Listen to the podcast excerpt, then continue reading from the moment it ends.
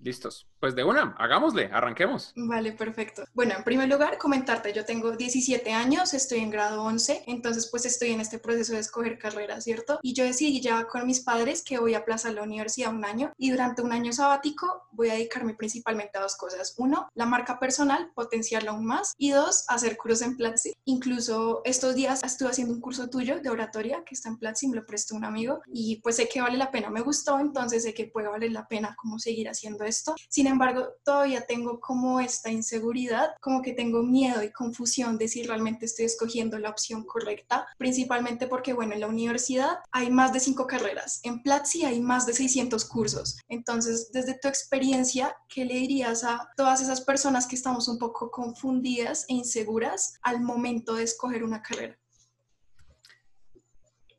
Eso es una de las cosas más extrañas que tiene nuestro sistema educativo moderno, que nosotros forzamos a las personas en uno de los momentos emocionalmente más vulnerables de sus vidas a tomar una decisión que los puede afectar para siempre. No todos los sistemas educativos funcionan así. Hay sistemas educativos, por ejemplo, el, gringo, que no, tiene un montón de problemas, el sistema educativo gringo, pero tiene una cosa muy interesante, es que uno no elige un área en particular, sino como una rama gigante del conocimiento y los primeros tres años son similares para todo el mundo y luego es que uno se especializa cuando ya tienen un contexto eh, en particular. Eso me parece interesante. O el sistema de Alemania que tiene un, enfoque vocacional. No significa que sean perfectos, tienen sus propios problemas y las personas que vivan allá pueden mencionar, no, sí, pero tiene esto y esto y esto y esto y esto y esto. El consejo más fuerte que yo le doy a las personas es que cuando uno es más joven, uno tiene una cantidad de energía que nunca va a volver. Créanme, nunca va a volver. La energía se acaba y se acaba de una manera muy rápida. La forma correcta, normalmente uno está rodeado de personas que quieren que uno use esa energía de manera poco productiva. Y eso no tiene nada de malo en general. O sea, al final del día eh, hay, canciones al respecto de que uno nunca vuelve a ser joven y esas vainas, que por cierto son completas mentiras. Yo odié mi adolescencia y mi juventud y ahora que soy adulto, esto es lo mejor del mundo. Es excelente, es, es genial. O sea, ser, ser joven es una porquería. Pero cuando uno, pero más allá de eso, eh, cuando uno tiene esta cantidad de energía, lo correcto es aprovecharla tratando de ver la mayor cantidad de opciones posible. En este momento, cuando las personas tienen 16 a 18 años, lo más probable es que tengan muy pocas deudas, que crean que tengan deudas, pero no saben lo que eso significa. Tengan una deuda de un millón de dólares que tienen que pagar a lo largo de 30 años y entonces tienen deudas. Eh, o muy probablemente son personas que tienen muy pocos gastos, muy probablemente desde una perspectiva netamente estadística eh, viven con los papás y eso les permite tener una cierta seguridad. Y cuando digo seguridad me refiero a que no los van a echar de la casa mañana, excepto si los van a echar de la casa mañana. No van a, no, no, no, no van a tener problemas de no saber si van a comer mañana o no. Hay una gran cantidad de personas que sí que los tienen. Y hay una gran cantidad de energía hay formas de usar esa energía. Para mí la forma correcta de usarla y no gasta mucho, digan, piensen ustedes en el 10% de una semana, es tratar de aprender mucho de muchas cosas nuevas, tratando de encontrar qué los apasiona, pero también ser consciente de algo. La gran mayoría de los empleos, por ejemplo, en tecnología, que hoy son los más eh, demandados, hace 5 o 10 años no existían. Hace 10 años definitivamente, yo, hace 20 años no existía lo que hoy usamos en ciencias de datos, en marketing digital, en diseño interactivo, en inteligencia artificial, en desarrollo de aplicaciones móviles, también porque el, iPhone nace en el 2007, el Android nace en el 2008, pero los pensums educativos se demoran ciclos de 5 a 10 años en actualizarse. Entonces es completamente aceptable y hasta perdonable que una persona no sepa qué hacer antes, antes de cierta edad. Lo que no es perdonable es no experimentar. Aprender a programar es gratis. Platzi.com es las programaciones, es gratuito. Y uno puede ver si la programación es lo de uno. Uno puede tomar los cursos de introducción al marketing digital, los cursos de introducción al diseño. Si a una persona le gusta la ilustración a los 17 años y no ha ilustrado, pues probablemente no le gusta la ilustración, le gusta el concepto de la ilustración y no es el camino correcto. Esto se suma a hablar con gente. Históricamente, era muy difícil hablar con personas que fueran profesionales de un área. Era muy difícil hablar con un periodista para entender qué significaba, hablar con un artista, hablar con un programador. Ahora no solamente es fácil, sino que muy probablemente ellos tienen canales en YouTube donde uno puede entender cuál es el día a día. El uso de la energía para aprender un poquito de muchas cosas es fundamental. No solamente fundamental, yo creo que estamos en una época donde las únicas personas que tienen, que pueden triunfar debido al avance tan brutal y rápido de tanto la tecnología como la ciencia y las cosas que ocurren alrededor del mundo profesional son las personas que están aprendiendo de una manera imparable, aprendiendo de una manera brutal, con, como que nada los para. Por eso la frase core de Platzi es nunca parar de aprender. Sí, sí, y ese aprendizaje de cositas chiquitas mata el miedo. Buenísimo, claro que sí. Yo intento hacer eso, como aprender muchísimo de, de, varias cosas, experimentar a ver qué es lo que me gusta por ahí, entonces, pues sí, seguir probando. Pero fíjate, hay muchas personas, sobre todo, hay amigos míos que me han contado que dicen como, no, es que la educación online no es para mí porque lo único que han probado y experimentado ha sido la educación tradicional que intentó acoplarse a Zoom, a Teams, pero nada con una buena estructura de educación virtual. Entonces, ¿qué le dirías a esas personas que dicen que la educación virtual no es para ellos, que ellos no aprenden así? Y entonces, ¿para quién sí sería esa educación? La educación virtual es inevitable. Piensen un minuto en la... Miren, ¿qué es, lo que, ¿qué es lo que trae la educación formal? La educación formal trae los profesores que están incidentalmente viviendo en 10 kilómetros a la redonda o 20 kilómetros a la redonda, eh, los compañeros que también incidentalmente viven a 20 kilómetros a la redonda y ya. ¿Qué es lo que trae la educación virtual cuando está bien hecha? La educación online cuando está bien hecha trae una conexión con los mejores profesionales de la industria que realmente están construyendo la industria, sea la que sea que uno elija trae una conexión no solamente con la gente que está cerca a uno desde una perspectiva física, sino con las personas más talentosas, más apasionadas o simplemente las que más les interesa este tema en todo el planeta. Y trae un nivel de conexiones que no se puede replicar. Sumado a que desde los años 80 nosotros sabemos que las personas que realmente aprenden se toman su tiempo. Uno de los errores más fundamentales de nuestro sistema educativo tradicional es tratar de adaptar a cualquier persona al ciclo de un semestre, 10 semestres por clase, un año de clase, clases de tal horario tal horario, y todos al mismo tiempo, grado 1, grado 2, grado 3, sin parar. Hay una persona que se llama Benjamin Bloom. Este es un psicólogo de educación de los años 70. Él determinó que cuando las personas se toman su tiempo para aprender, todo el mundo puede aprender lo que sea. Biología aplicada a neurología, a cómo funciona, a cómo funciona la ciencia del cerebro. Muy probablemente si tú te pones a estudiar hoy del tema, te puede tomar un año, dos años, tres años leyendo libros, hablando con gente, viendo videos, tomando cursos. Y es muy posible que una persona que lleve desde chiquito aprendiendo esto, que esté rodeado de una familia de médicos, lo aprenda en un mes. Y en un mes lleguen al nivel que tú tienes en tres años, ¿cierto? ¿Cuál es la diferencia entre la persona que aprendió en un mes y la persona que aprendió en tres años? La diferencia es nada, porque al final del día ambas personas saben lo mismo. Pero para nosotros, nosotros yo, creo que estamos tan culturalmente cableados para creer que aprender rápido es lo mismo que aprender mejor, que tú creíste, claro, la diferencia es que esa persona es mejor que yo. Y la respuesta es no, no es mejor. Simplemente es una persona distinta, por un lado, y por otro lado, es una persona que desde una perspectiva cultural eh, estaba rodeada de las condiciones para aprender más rápido. Pero no importa el tiempo que nos tome aprender algo, lo que importa es que lo aprendamos. Pasa lo mismo con inglés. Hay personas que dicen, yo no sirvo para el inglés. Eso es, eso es mentira. Todos nosotros podemos aprender la cantidad de lenguajes que sea. No hay un humano peor que otro al respecto, porque todos, si podemos dominar un lenguaje, podemos dominar 10 lenguajes o 20 lenguajes. Puede que a algunas personas les tome 5 años dominar inglés, donde otras personas les toma 3 meses. ¿Y cuál es la diferencia entre la persona que le tomó 5 años y la persona que le tomó 3 meses? Ninguna. Ambos aprendieron inglés. Ese es el elemento fundamental al entender lo que significa aprender por Internet, el aprendizaje virtual. Nosotros tenemos que entender que eso implica la capacidad de estudiar algo completamente nuevo o algo que normalmente no podemos acceder o al mismo tiempo algo que nos toca aprender, pero al ritmo que queramos. Todos los profesionales del mundo aprenden por Internet en algún punto normalmente cuando nosotros mencionamos clases online, siempre hacen el mismo chiste pendejo. Y es decir, ay, usted no se dejaría operar de un doctor que haya aprendido por internet. Y entonces los abogados, ¿qué? Resulta que tanto los abogados como los doctores aprenden online. La gran mayoría de sus vidas profesionales desde hace más de 20 años. En toda Latinoamérica y en Estados Unidos y en Canadá, básicamente en todo el continente americano, hay leyes que le obligan a los doctores a, a actualizar sus conocimientos cada año o cada dos años, dependiendo de, del del país.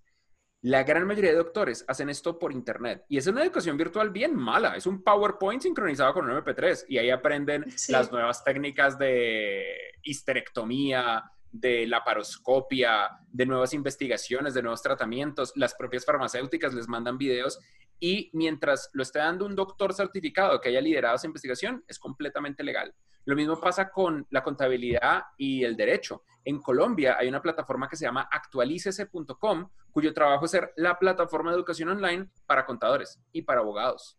Esto ya pasa. Es una perspectiva mediocre creer que uno no puede con la educación virtual. Todos podemos con lo que sea. La diferencia es quién elige hacerlo y quién no. Claro, sí, totalmente, así es. Y por ejemplo, incluso hay personas que, que, deciden no estudiar afuera por el hate o por las críticas de las demás personas. Por ejemplo, supongamos que yo decido no ir a la universidad y quedarme estudiando por Platzi. Sé que voy a tener familiares o personas por internet que me critiquen y que digan que no es una educación de calidad o que esos certificados no van a servir para una empresa. ¿Cómo podríamos reaccionar ante eso? ¿Qué les diríamos? Yo creo que depende de la industria. Hay industrias donde efectivamente si uno no tiene un certificado oficial, es muy difícil entrar. Eh, por ejemplo, es muy difícil entrar a la industria del derecho sin un diploma de abogado, de derecho. Es, es imposible volverse doctor sin un diploma, pero es muy curioso porque ningún doctor le permiten operar solamente con el diploma. Uno llega como doctor a un hospital solo con el diploma y le dicen, ¿usted qué hace acá? Usted no sabe nada, eche para allá. Lo mandaron a un rural de un año, luego dos años de práctica en la clínica y por allí, y, en ese punto hasta las enfermeras, es como, ¿usted, usted qué va a saber? Usted no sabe nada. hasta que eventualmente los doctores ya pueden empezar a crecer y toma como 14, 15 años para llegar a tener el nivel de ingresos que normalmente nos venden como si no, esto es un doctor que gana un montón de dinero. Como yo lo veo, es un tema de economía digital. Entre más cerca una carrera está de la economía digital, más probable que esa carrera tenga éxito con simplemente aprendizaje virtual, con o sin universidad. Eh, ahí veo yo a tres grandes carreras, que obviamente una es la programación y todo lo que tiene que ver con ingeniería. En este punto, la demanda por personas que trabajan en la industria del desarrollo de software es tan alta y tan estúpidamente alta que, por un lado, los diplomas no importan, y por otro lado, el desempleo es negativo. No existe el desempleo con, en la industria de la tecnología, del desarrollo de software. Si tú trabajas en desarrollo de software y no tienes empleo, es porque no tienes habilidades, es porque no tienes talento. Y eso es una elección. Y para eso está Platzi. Otra área donde yo veo esto pasar muchísimo es en el diseño, en casi todo el diseño. El diseño de modas, el diseño gráfico, el diseño eh, interactivo, por supuesto, el diseño de interfaces, porque ahí lo que importan son proyectos. Hacer proyectos de diseño es gratis, al igual que hacer proyectos de desarrollo. Uno se sienta y empieza a hacer cosas con un computador. El único costo es tiempo. Y si uno no le dedica tiempo a crear sus propios proyectos, es que algo está fundamentalmente roto. Y también lo veo en marketing y en producción audiovisual. En general, los mejores productores audiovisuales con los que yo he trabajado en mi vida aprendieron por su cuenta. Y las, las, mejores, los mejores marketers, los mejor, no publicistas, publicidad es una carrera muerta, pero los mejores, las personas, las mejores personas que trabajan en marketing, todos tienen una experiencia o en ingeniería o en ciencias de datos o en algún tipo de disciplina matemática fuerte. Eso de que la publicidad solamente creatividad es algo de los ochentas que ya no existe. La publicidad no solamente tiene que ser creativa, también tiene que ser efectiva. Y hoy en día la publicidad, la publicidad se mide de una manera profunda. Se mide en retorno de inversión, en clics, en efectividad, en funnels de conversión, en ventanas de retorno, de, de retorno de lo que, del dinero que se invierte, en ventas, en remarketing, en muchos otros valores como estábamos diciendo, no conformarnos con solo un tipo de educación, sino seguir aprendiendo por ejemplo, para nosotros los jóvenes, que hay algunos papás que creen que es suficiente con la educación tradicional, con el colegio y con la universidad. Yo por fortuna tengo unos padres que me apoyan completamente, me compran libros, cursos, plats y todo esto, pero sé que hay jóvenes que no se sienten comprendidos con esto. Entonces, ¿qué argumentos podrían convencer a los papás para que influyan y para que apoyen a sus hijos en educarse también por su cuenta? Imaginen esta curva, imagina una línea recta que va creciendo poco a poco con el pasar de los años. esa, esa línea es la capacidad humana de entendimiento y ha crecido. Eh, hay un, hay un el coeficiente intelectual es un índice que se tiene que actualizar cada año porque cada año el promedio de las personas es más inteligente. No es porque nuestra genética cambie, no nos estamos volviendo superhumanos, es porque cada año hay más acceso a educación básica, hay menos mortalidad infantil, hay menos hambre, hay más acceso a educación y, alfabetismo, que es lo que hace que ese coeficiente intelectual aumente. Lo que significa que los humanos en promedio estamos teniendo una capacidad mucho más alta de entendimiento de un mundo increíblemente complejo. Piensa, por ejemplo, en la diferencia entre nosotros y nuestros abuelos. Es una diferencia en ocasiones abismal, no siempre, pero en ocasiones es abismal la forma tan distinta en la que nuestros abuelos ven el mundo y la forma en la que ellos pues operaban y trabajaban en la vida comparada con nosotros. Contraste de ello es la tecnología. La curva de la tecnología empieza por abajo de la curva humana y luego, ¡pum!, sube de una manera exponencial. Y en un punto se cruza. En un punto la tecnología crece más rápido de la capacidad humana para adaptarse. Ese punto nosotros lo cruzamos en los años 90. En este momento, ningún país del planeta Tierra puede construir un teléfono. Cero, ninguno. Ah, China. No, ninguno. China no tiene la tecnología nanométrica de producción de chips y no la van a tener por lo menos por los próximos 10 años. Ningún país del mundo por sí solo puede hacer una lata de Coca-Cola, porque los ingredientes y el conocimiento vienen de todos los lugares del mundo para poder hacer una lata de Coca-Cola. Nuestra cultura humana requiere una colaboración global y requiere entender que la velocidad de adaptación de la tecnología está avanzando de una manera salvaje, tan salvaje que estamos llegando al punto donde tener una sola carrera no es un ticket para la seguridad, hay un problema con cuando nosotros tomamos consejos de nuestros papás y es que nuestros papás nos dan consejos de cómo funcionaba el mercado cuando ellos eran jóvenes. Nuestros papás no tienen ninguna herramienta real y sólida para darnos consejos del mercado hoy, excepto que estén muy cerca de nuestra edad, y mucho menos del mercado mañana, cuando nosotros estemos tratando de salir a buscar empleo o crear nuestras propias empresas o whatever. O sea, nuestros papás no entienden TikTok y ojalá no lo entiendan por un rato largo. Sí. Con, con, esa perspectiva, uno se pone a pensar, ¿y qué entonces qué hacemos? Y la realidad es que a medida que la tecnología avanza, la única estrategia funcional es nunca parar de aprender. Las personas que aprendieron publicidad hace 10 años aprendieron de centrales de medios, de radio, de televisión, de prensa, aprendieron de mensajes creativos, de la semiótica, de los símbolos del mensaje y la forma en la psicología del consumidor, y salen hoy a trabajar y hoy les están preguntando ¿Cuánto cuesta cada clic que estamos invirtiendo en Facebook Ads? ¿Cómo podemos colocar el inventario de e-commerce dentro del sistema de Google Ads? ¿De qué manera podemos colocar una cookie a los usuarios para que crean que el micrófono está prendido a pesar de que eso no es necesario y a través de ahí poderles vender algún tipo de producto? ¿Y cómo podemos convertir eso? ¿Y cómo calculamos cada dólar que entra en la máquina de marketing para que del otro lado salga 1.1 dólares? Y de repente es como, mierda, a mí no me enseñaron eso. Y mañana se va a poner peor, porque cuando le aplicas inteligencia artificial, la publicidad cambia, la prensa cambia, el periodismo cambia, hasta la terapia eh, ocupacional cambia. Piensa en la medicina. Hace 20 años nosotros estábamos secuenciando por primera vez el código genético humano. Hace 20 años. Hoy, por 10 mil dólares, te puede llegar a tu casa un kit de una cosa que se llama CRISPR-Cas9. CRISPR es una tecnología que te permite editar el código genético de un ser vivo. Con CRISPR se han hecho cosas tan locas como una oveja, una oveja no, un cerdo, un marrano, un marrano que alumbra en la oscuridad. Porque le hicieron splicing de los genes de un pez que vive muy profundo, cuya piel alumbra en la oscuridad. Entonces le pusieron ese código genético a un marrano, a un cerdo. Cosas así están ocurriendo y se compra por 10 mil dólares. Hace tres semanas salió una inteligencia artificial que se llama GPT-3. Es una inteligencia artificial que con muy pocas palabras puede generar textos enteros y muy probablemente va a causar un fenómeno absolutamente insoportable en todas las ciencias sociales, en el periodismo, en las noticias falsas y en las tareas en el colegio. Porque imagina que tú eres a la inteligencia artificial, escríbeme un reporte de cuatro páginas de El viejo y el mar. ¡Brum! Sale perfecto. No, esto es muy real y en un segundo. Y pasa hoy.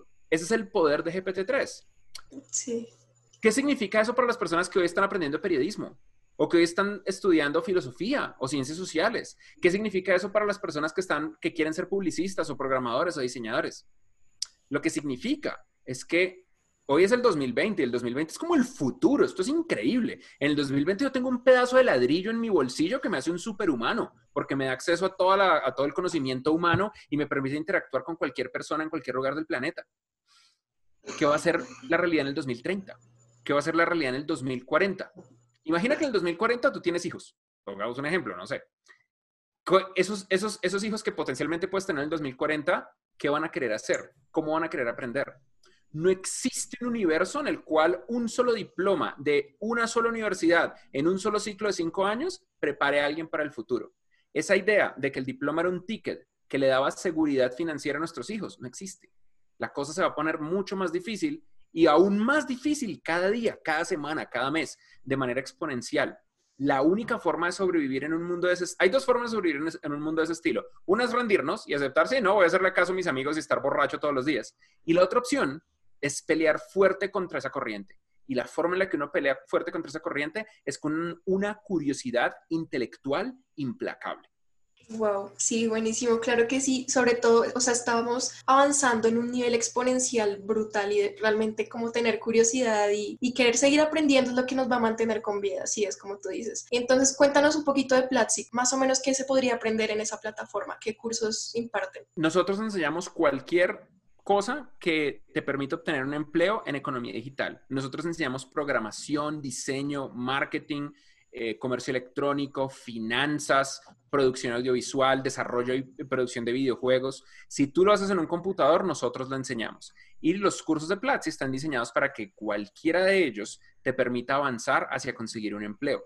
Más o menos el 40% de las personas que entran a estudiar a Platzi llegan ganando el mínimo o menos del mínimo.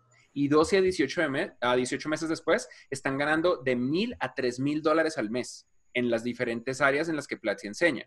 La gran mayoría de ellos, más o menos el 50-60%, eligen áreas de desarrollo de software. Y desarrollo de software es una de nuestras áreas más fuertes. Pero también tenemos cursos en mercadeo, en publicidad, en comercio electrónico, en creación de empresas, en todo lo que tenga que ver con que con un computador tú puedas crear una carrera entera para tu vida.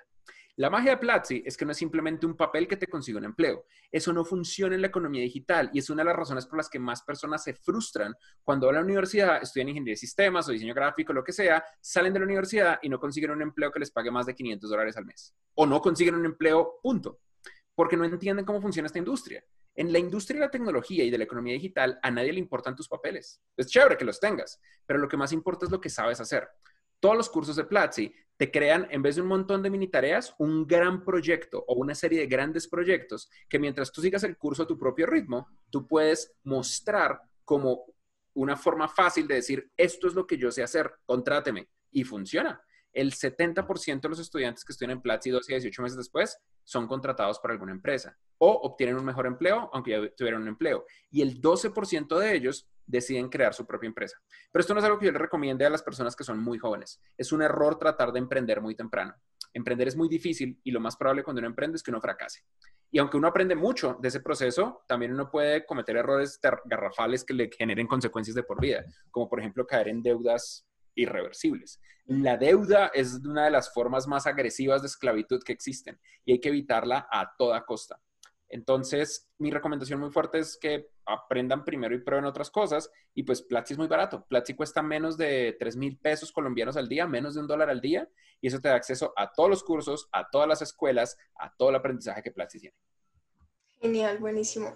Y bueno, tú dices que emprender desde joven no lo recomiendas mucho, pero sin embargo, comenzar a educarse en tu plataforma sí se podría hacer desde, desde joven, ¿cierto? Desde estar en el colegio. Sí, claro. Nosotros tenemos estudiantes de 13 años para adelante. No es lo normal. Lo normal es que en Platzi estudian más o menos las personas entre 22 a los 35. La razón es porque antes de los 22 la gente es bien tonta. Bien tonta, pero tonta, tonta, tonta, tonta. Entonces, las personas promedio, no las personas magníficas, intelectuales y sobre todo atractivas que me están viendo en este momento. No, pero en general la persona promedio menor de 22, pues tonta y de decisiones poco aprobables en, ese tipo de casos, lo que tiende a pasar es que las personas no invierten en sí mismos, que es muy triste. Entre los 14 a los 22 años es el momento más fuerte de elasticidad, de neuroplasticidad cerebral. Es en, en, palabras no fancy, es el momento donde es más fácil aprender. Y uno puede aprender de maneras locas, de maneras ultra rápidas y fantásticas cuando uno es más joven. Después de los 21-22 son los momentos donde la neuroplasticidad del cerebro queda básicamente hecha. Esa es tu personalidad. De los 22 para adelante, quieres cambiar tu personalidad, págate una millonada en terapia y en psiquiatría. Pero antes de eso, uno puede cambiar quién uno es y uno puede mejorar. Muchas personas eligen pasarla bueno porque yo voy a ser joven solamente una vez, YOLO. Sí. Eh, y entonces no invierten en sí mismos. Y oigan, pásenla bueno, porque no solamente es joven una vez, cholo.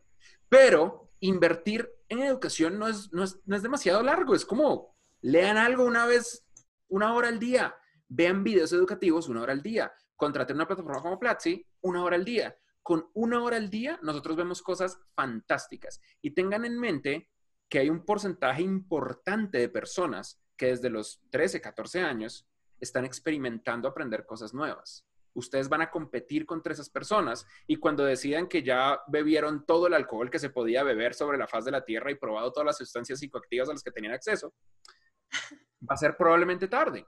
Esto no es un, ay, ese Freddy es un viejito loco que nos está diciendo que no nos divertamos. Hagan lo que se les dé la gana. Pero tengan en mente que en Platzi nosotros trabajamos con una generación de personas implacables. Una generación de personas que no son conscientes de la increíble decisión que están tomando cuando a una etapa temprana deciden aprender por su propia cuenta. Nosotros hemos trabajado con personas que desde los 12, 13 años están estudiando, aparte de lo que aprenden en el colegio, están estudiando lo que quieren como quieren. Muy probablemente porque, porque, no sé, descubrieron Minecraft y descubrieron que en Minecraft había esta cosa roja, Firestone, que les permite crear lo que efectivamente es un transistor. Entonces querían entender qué significaba detrás de eso y crean todo un sistema. O porque descubrieron los, eh, los esports, los deportes electrónicos. Y los deportes electrónicos tienen algo muy bacano y es que lo obliga a uno a aprender un montón de tecnologías nuevas y de teorías completamente distintas de streaming, de transmisión de video, de comunidad o, por, o por cosas por el estilo. Personas que tuvieron un golpe de suerte en la vida, un golpe de suerte muy jóvenes y que usaron su tiempo libre para aprender un poquito más, versus personas que llegan jodidos, que llegan diciendo, no, pues mis papás me dijeron que en la universidad yo aprendo de todo, y luego se estrellan con la realidad de que, pues sí, uno aprende un montón, pero no necesariamente uno aprende lo que el mercado quiere y no a la velocidad que uno espera. Nunca parar de aprender tiene el componente de que es muy difícil. Aprender duele, pero a medida que uno se hace más viejo, aprender duele más. Uno siempre va a poder aprender. Una persona de 70 años puede aprender un nuevo lenguaje, puede aprender una nueva carrera, y lo hacen, lo hacen todo el tiempo. Pero entre más jóvenes somos, menos sobrecarga emocional y mental tenemos y más neuroplasticidad, por ende es más fácil aprender cosas nuevas. O sea, no hay de otra. Lo que quiero, el mensaje central es simple, no hay de otra. Uno puede ser un perdedor en la vida uno puede elegir desde muy temprano no parar de aprender y asegurar un triunfo fácil. Sí, sí, es cierto. Por ejemplo, yo tengo la teoría y yo creo que pues muchas personas también que estamos en el colegio y sentimos como esta presión y creemos que ya es suficiente porque nos están exigiendo tanto de esos temas y también nos han vendido en el colegio que la educación es un poco aburrido, que es estresante, que, que duele más de lo que realmente duele. Entonces eso nos quita como motivación para aprender de más, nos quita como esas ganas de aprender de por vida. Entonces como que el colegio y la universidad nos quita, nos quita ganas de, de seguir aprendiendo. ¿Tú qué opinas de eso? Yo creo que depende. El, colegio es algo muy complicado porque, mira, la universidad uno puede elegir muchas cosas. Si, si uno puede ir a la universidad, uno debería ir a la universidad. En Latinoamérica, solamente el 12% de las personas entre los 17 y los 25 años logran ir a la universidad. El, solamente, el solo hecho de ir a la universidad significa que estás en el top 12% de la población. Impresionante. Pero el colegio es una cosa más complicada. Uno puede triunfar en la vida sin universidad, pero yo veo muy difícil triunfar en la vida sin colegio. Cada vez es más aceptado, pero es, la probabilidad es muy baja. Hay demasiadas cosas desde una perspectiva social, cultural, hasta financiera, que dependen de tener un diploma de bachiller.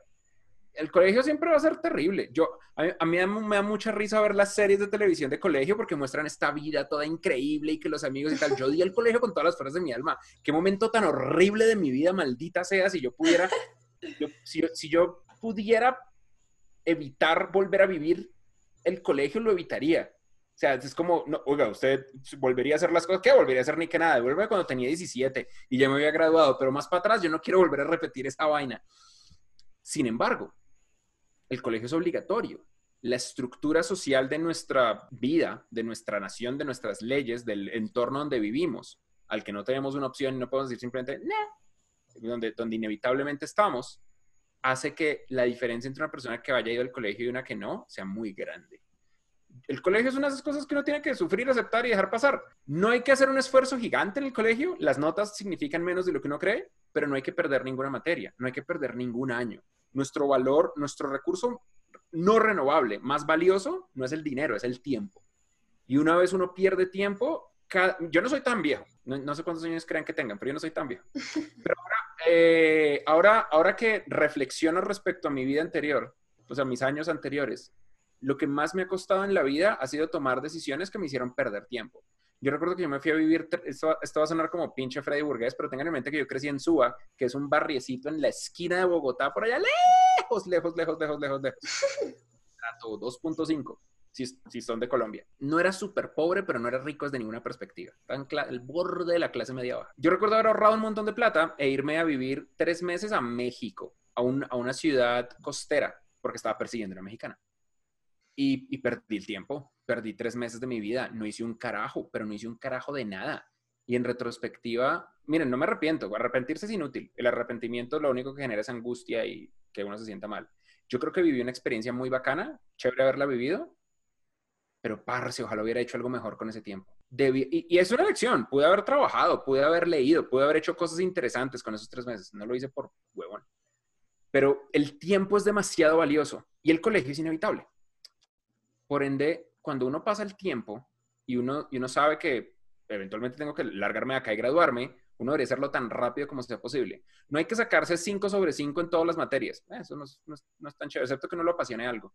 Pero tampoco hay que tirarse ninguna materia. No hay que perder ningún año. No hay que perder ningún semestre en la universidad. Si uno elige la universidad, uno tiene que salir de eso y salir de eso rápido para uno dedicarle tiempo a lo que realmente vale la pena. Aprender es algo que nunca va a parar en la vida pero los papeles oficiales es mejor salir de ese, eso es un trámite y es importante salir rápido de eso. Por ende, no pierdan materias, creo que es el centro de mi mensaje.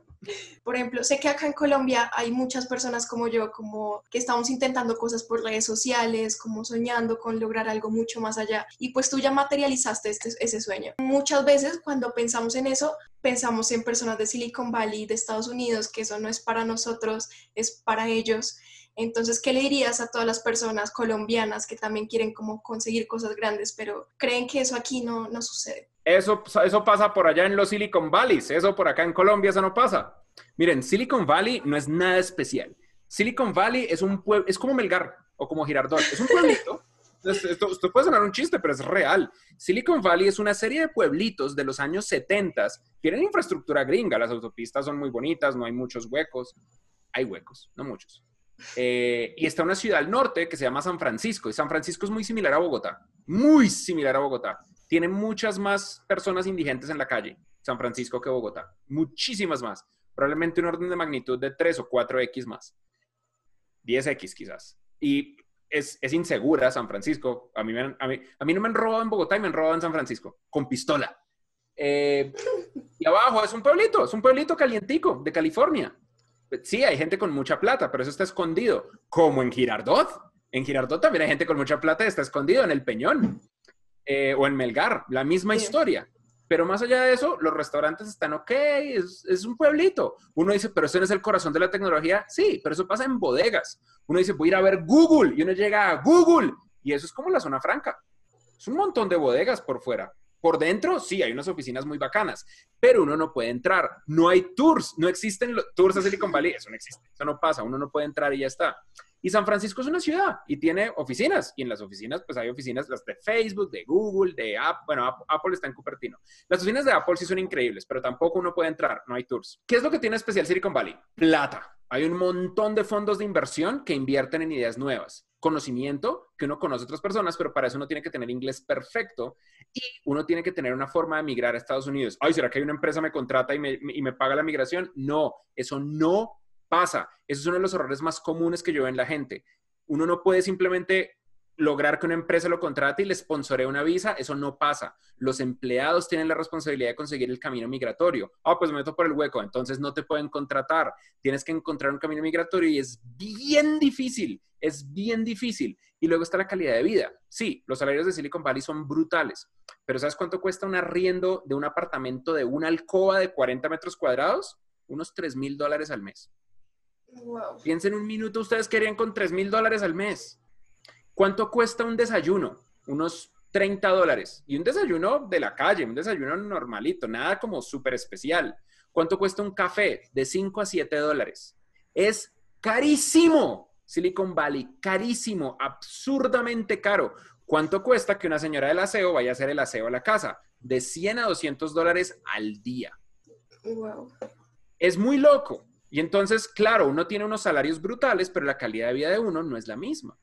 Llevémoslo a Latinoamérica, llevémoslo a Colombia. En Colombia hay grandes empresas, como grandes empresas de tecnología. Aquí en Colombia, nosotros nacimos en Colombia, Platzi. Eh, está Rappi, está Ogaru, está Tepaga, Tapsi, domicilios.com, Muy, entre un montón de otras grandes empresas. Hay empresas en México, hay empresas en Chile, en Brasil, en Argentina, y probablemente pagan un tercio, un cuarto de lo que se gana en Silicon Valley, pero la calidad de vida es absolutamente superior. Uno puede tener un apartamento más grande, uno puede tener servicios distintos, uno puede tener una calidad de vida mucho más alta.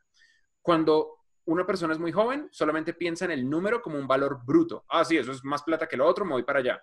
A medida que uno va creciendo, uno se da cuenta que la calidad de vida importa e importa muchísimo.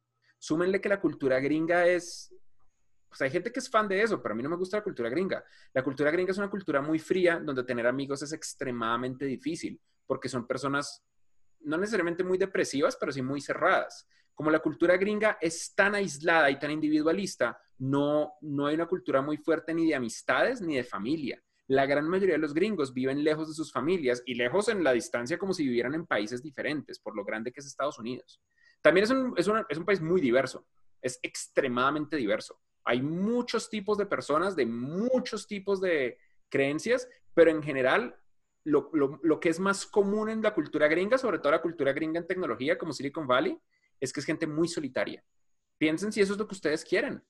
Porque nosotros tenemos en Platzi empleados en Silicon Valley, en España, en México, en Latinoamérica, y todos ellos terminan eventualmente prefiriendo nuestra cultura. Wow, sí, sí, sí. Es cierto, cuando somos jóvenes solo miramos el número en bruto y no miramos el resto, es cierto. Si pudieras volver el tiempo y tuvieras 17 años a punto de graduarte del colegio, ¿qué harías diferente? ¿O qué harías? Cuando yo me gradué, yo no entré a la universidad de frente. Yo esperé seis meses y luego sí entré a la universidad, que es algo similar a lo que tú estás haciendo. Yo lo habría hecho de un año en vez de seis meses. Creo que habría aprovechado mucho más el tiempo. Eh, yo habría elegido una carrera distinta. Yo elegí ingeniería de sistemas porque me gustaba programar y me gustaba el software pero eso yo lo aprendo más rápido y mejor por mi cuenta. Y perdí mucho tiempo aprendiendo cosas que ya sabía. Hubiera probablemente haber estudiado economía. Sí, yo, yo habría estudiado algo mucho más desafiante. Yo elegí ingeniería de software, ingeniería de sistemas, ingeniería de software no existía, porque yo ya sabía programar, ya había aprendido desarrollo de software por mi propia cuenta, leyendo libros y hablando con gente cuando estaba en el colegio. Y dije, pues esa es la carrera que tengo que aprender, ¿no? Pero no, perdí un montón de tiempo.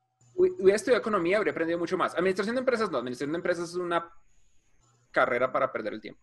Pero economía sí habría sido muy interesante, o, psicología, algo por el estilo. Le habría, habría, habría creado amistades más duraderas con la gente que más me aportaba y habría cortado amistades con la gente más tóxica en mi vida. Creo que eso sería lo más importante. Cuando yo tenía 17 años me rodeaba de muchas personas que me hacían sentir mal por querer aprender, que me hacían sentir mal por dar la milla extra, que era como, usted tan bobo, ¿para qué? ¿Para qué?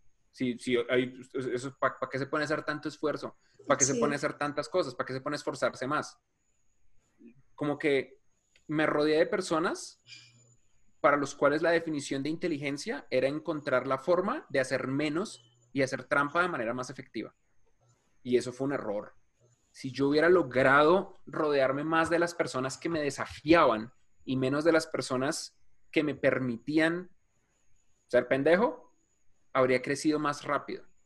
Y eso normalmente implica cortar de nuestras vidas personas que crecieron con nosotros. Uno de estos amigos de colegio creció conmigo desde muy chiquito, desde que yo tenía, ¿qué? 10 años. Y para cuando yo tenía 18 años, él seguía en mi vida y no me aportaba un carajo. Era una persona que efectivamente me hacía sentir mal por dar la milla extra. Me hacía sentir mal por esforzarme un poquito más. Qué agonía de persona. Yo muy probablemente, muy probablemente tener, y, yo respetaba su opinión, porque uno cuando es joven es muy, es muy idiota. Eh, si yo hubiera cortado a esta persona de mi vida de una manera tajante y radical, habría encontrado a las personas correctas, que eventualmente tuve la fortuna de encontrarlas. Pero es que si uno, si, uno, si uno perdiera menos tiempo, obviamente, de nuevo, el arrepentimiento es inútil. El arrepentimiento no sirve para nada. Cambiar, cambiar la historia de mi vida significa que yo estaría en un lugar distinto al que estoy y la verdad es que yo soy muy feliz con la persona que soy. Que no es nada, difícil, no es nada fácil de lograr. Lograr, lograr quererse a uno mismo y estar feliz con quien uno es, es, es una aventura de toda una vida. Pero sí me hubiera gustado llegar ahí más rápido. Cortar a la gente tóxica y en ocasiones esa gente tóxica está en la familia de uno. Uno no puede cortar a la familia. Uno se puede, es difícil, se puede. En ocasiones no se puede o no es tan fácil, pero uno puede ignorarlos. Uno debería estar solamente rodeado de personas que lo desafíen a uno y que lo fuercen a uno a ser mejor, por más de que lo quieran a uno o no. Sí, Claro, excelente. Muchísimas gracias de verdad por tu tiempo. Y bueno, ya última pregunta.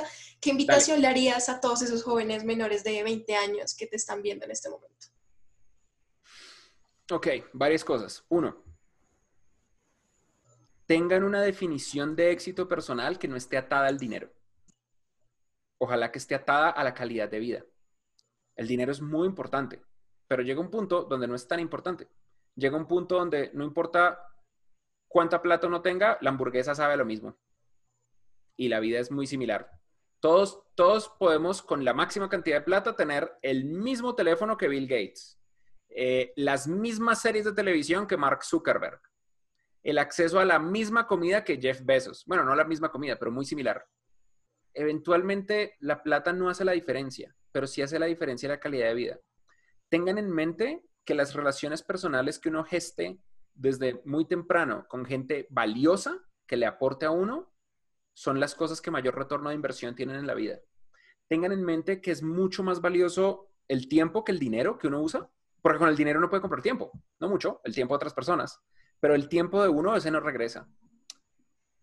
Tengan en mente que invertir en el bienestar mental y personal individual tiene un retorno de inversión altísimo y que si uno no se siente bien con uno mismo, esa es la primera tarea a solucionar. Y no se preocupen de elegir la carrera incorrecta. Todo el mundo eligió la carrera incorrecta. Todo el mundo. Todo el mundo.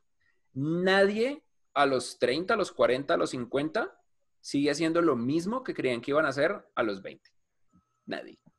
La diferencia es que las personas que triunfan saben pivotear rápido, saben cambiar de opinión a una alta velocidad, saben aprender cosas nuevas rápido, saben no atarse simplemente a lo que les dice el esquema social universitario académico que tienen que hacer, sino que por su cuenta aprenden.